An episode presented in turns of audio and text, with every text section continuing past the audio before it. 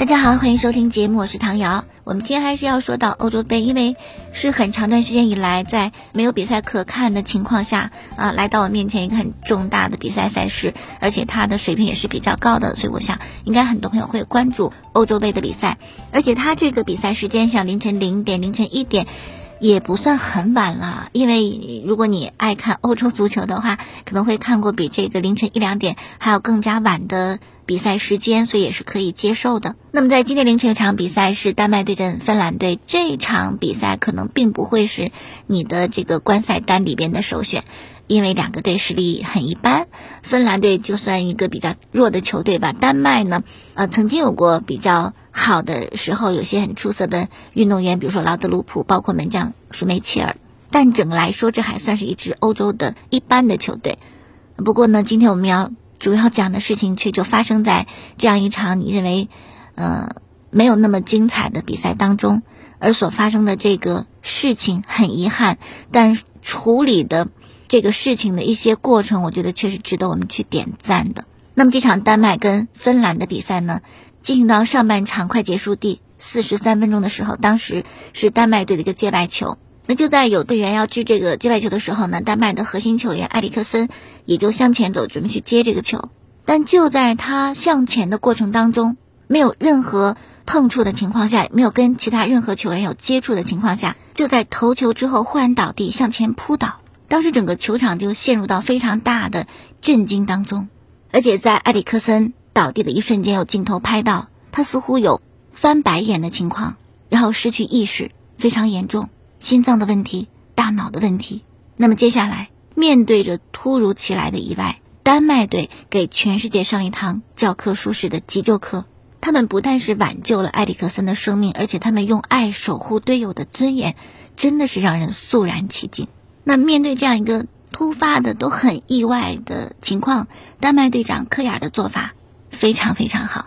他第一时间是让裁判暂停比赛，而且呼喊队医进场，同时。他检查队友的姿势，确保队友能够呼吸顺畅，防止咬断自己的舌头。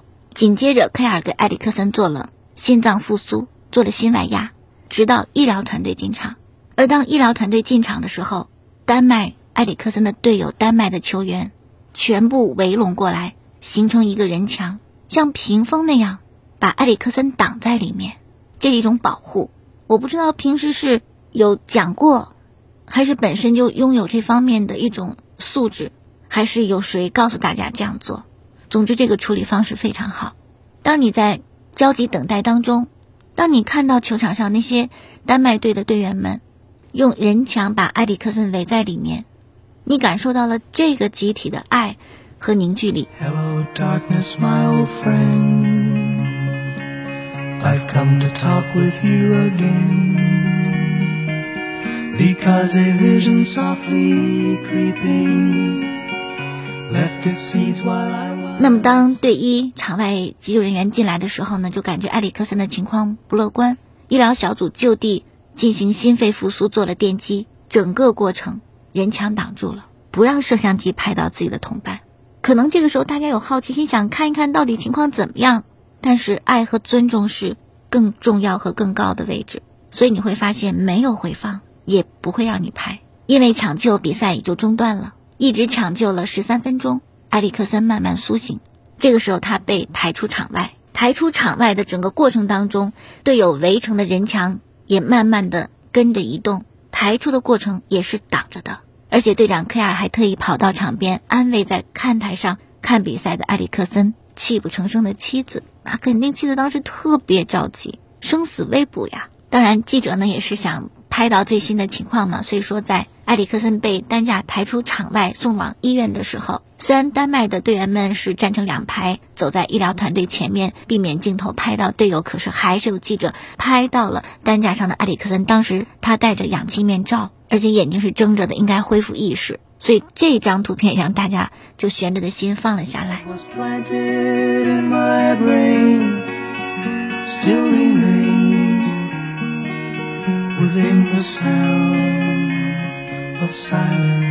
整个过程当中，很多的朋友是祝福埃里克森，希望他没有事情。大家都在这个过程当中展示了爱和温暖。包括丹麦队的主教练尤尔曼也是表扬了全体球员。他说：“我真的要对他们赞不绝口，他们能够互相照顾的这么好，我为此感到骄傲。”同时呢，他也说，在这样一个夜晚呢，我们会得到一个提醒，就是生命是最重要的。那么，因为有这样一个抢救嘛，当时欧足联也说比赛要暂停。后来一直是到北京时间的凌晨两点三十分，比赛恢复。而当时埃里克森已经清醒，他也和队友通了电话，他说希望比赛能够继续踢完。但即使埃里克森清醒，但是这个事情还是让丹麦球员的心理起到一些变化。所以当比赛重新恢复以后，丹麦队一粒点球没有打进，而芬兰队的前锋打进一球，最终呢是零比一输给芬兰队。也送给芬兰队第一场欧洲杯的胜利。之前芬兰没有赢过的。那比赛之后呢？欧足联把全场之星颁给了埃里克森，希望他早日恢复健康。埃里克森曾经是在热刺效力，热刺的非常棒的一位中场，后来转到了意大利，在国际米兰，而且今年随着国际米兰拿到了意甲联赛的冠军。那这届欧洲杯有很多他的国米的队友，比如说比利时的超级球星卢卡库。比利时分在欧洲杯的 B 组，他们的比赛稍晚一些进行，对阵的是俄罗斯。结果呢，比利时队三比零获得大胜。而卢卡库呢是梅开二度，在他打进第一个球的时候，他跑到场边喊“我爱你，克里斯”。克里斯是埃里克森的名字，啊，就这句话又感动了全世界。卢卡库也是在比赛之前知道埃里克森的事情，当时是在送往医院的路上，卢卡库就哭了好久。他当时还说，知道这个消息以后，你想。集中精力或者是全身心投入比赛，可能做不到，会很困难。但即使如此，卢卡库还是进了两个球。他目前在欧洲转会市场的身价是一亿欧元。那这两个进球也展现了他的球星的价值。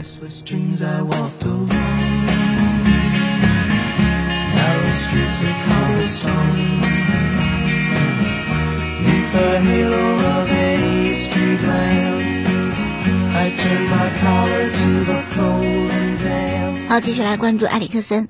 比赛当中忽然昏厥晕倒，经过十三分钟的抢救恢复意识。那对这个情况呢，著名的心脏病专家布鲁加达就说，埃里克森非常有可能是心律不齐的问题，能否继续足球生涯是一个未知数。布鲁加达说：“我看到了他的倒地方式，我有一种不好的预感。这种情况百分之九十八是心脏异常，也可能是脑部或者主动脉的问题，但一切问题都源于心脏。”如果是中暑的话，球员几分钟之内就可以站起来的，但情况并非如此。那么埃里克森最终醒了过来，他有意识，这是一个好消息，说明这次昏厥没有留下严重的后遗症。但是未来，他还要做详细的检查，所以埃里克森能否继续职业生涯还有待观察。这是布鲁加达的说法。那么西班牙高血压协会会长加西亚认为，埃里克森这种情况按照常理可能是心律不齐的问题，而且是遗传的。到现在二十多岁，因为工作强度非常高，所以发作了。那么他以后呢，可以跟朋友、跟孩子踢球，但是要踢职业足球，正常来讲是不可以踢的。好，继续来说，其实足坛有这样的猝死悲剧，他们的名字可可能我们都还记得。所以这件事情真的觉得队长科亚尔非常棒，丹麦跟芬兰的队医也非常的给力。如果不是这样的话，可能埃里克森也没有这么幸运。毕竟曾经有些。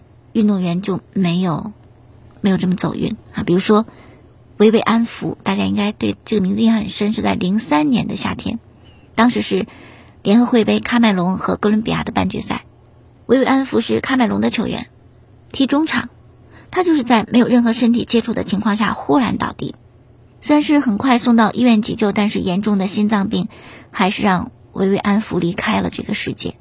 后来呢，舆论就指向说，这个猝死是因为球员太累了，有太多的赛事给球员增加了不必要的负担，所以后来联合会杯就被取消。然后普埃尔塔，零七零八赛季西甲的首轮比赛，塞维利亚对阵赫塔菲，普埃尔塔是塞维利亚的首发左后卫。当比赛进行到第三十一分钟，在本方禁区防守的普埃尔塔忽然是没有征兆的倒地昏迷，后来在队医的抢救下。普尔塔恢复了意识，而且是自己走出球场的。当时大家的心里一块大石头都放了下来，觉得没有问题了。可忽然又说，在更衣室里边，普尔塔再次昏倒休克，送到医院急救。三天之后，因为心脏长期的停止跳动，令大脑缺氧，普尔塔体内的器官受到损害，最终是二零零七年的八月二十八号去世，二十二岁。他是拉莫斯皇马这位球员最好的朋友，所以但凡西班牙国家队或者皇马赢得重要赛事冠军，拉莫斯总会穿上印有普尔塔头像和名字的 T 恤。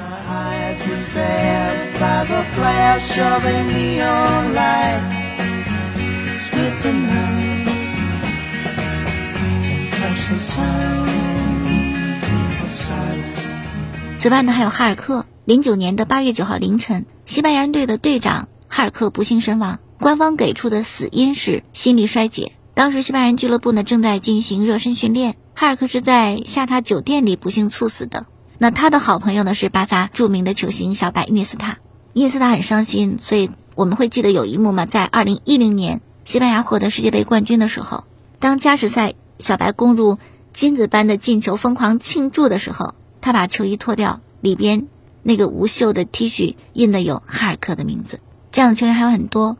匈牙利国脚费赫尔，当时是本菲卡和吉马良斯进行伤停补时阶段的比赛，替补上场的费赫尔没有征兆的向后倒地，队医队友就赶紧的做紧急救助，但是没有办法让他苏醒。本菲卡后来退役了他身穿的二十九号的球衣。比利时在二零一五年。四月二十八号、五月十一号，接连两位比利时的球员因为心脏的问题去世。四月二十八号这天是比利时洛克伦队的中卫叫做莫腾斯，球场上突发心脏病，当时他二十四岁。五月十一号，就在莫腾斯去世的噩耗还没有在人们心中消散的时候，另外一名比利时的球员蒂姆斯科特，他效力比利时的第四级别联赛，也是在场上忽然晕倒，陷入昏迷。当时大家对斯科特的猝死感到很意外，因为印象当中他身体强壮，几乎没有伤病。球场猝死的情况在中国足坛也有发生。二零一四年的十一月十二号，乙级球队大连超越队有一名十八岁的球员叫做王仁龙，他在训练的时候忽然倒地猝死。事后医生介绍是送到医院的时候已经死亡。王仁龙当时是大连市的青训球员，曾经在足协杯上有过进球。作为运动员来讲呢？看起来是要比我们结实强壮很多，好像没有什么疾病。但通过这些事件，我们可以知道，有些隐藏的、没有爆发出来的潜在的这种身体的缺陷是影响他们的生命的。因为作为职业的运动员，压力很大，比赛强度很大，可能会导致他们的突然爆发。也许我们很难去避免，但我们可以尽我们所能让这种事情少发生一些。比如说，我们在。做身体检查的时候，会有更多科学的办法发现这些潜在的问题，以及我们运动队每个人都拥有正确的、有效的急救方式，以及我们的队医还有比赛时急救设施、急救设备、急救人员有更高的水平，可以更快速的第一时间去做一些抢救和治疗。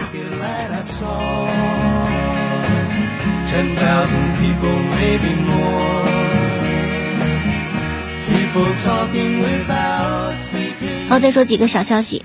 就在中国男篮公布十四人大名单之前，有一个意外出现了，就是周琦在训练当中眼部受伤，最终被确诊为左眼视网膜裂孔，会对视力造成影响。医生反复检查之后，认为要接受眼睛的激光手术，手术之后恢复几天才可以跟队参赛。那么周琦目前呢是准备接受手术，在完全康复以后呢，直接到菲律宾跟球队集结。还有就是在国足和菲律宾比赛当中受伤的，明天他最终的诊断是右胫骨内踝撕脱性骨折，还是比较严重的吧。然后呢，网队的大将哈登，据教练纳什透露，恢复的不错，但怎么不错没有具体说啊，记者怎么都打探不出这个详实的消息。那至于第四场会不会复出，目前得到的回答就是哈登不会复出的，在第四场比赛。那目前呢，网队是二比一领先雄鹿，处于上风。那这样一种情况，哈登还可以再好好的养一养。好了，今天就说这么多，感谢收听节目之外呢，可以在网络上收听节目，蜻蜓、荔枝和喜马拉雅搜索“唐瑶说体育”。明天我们再见。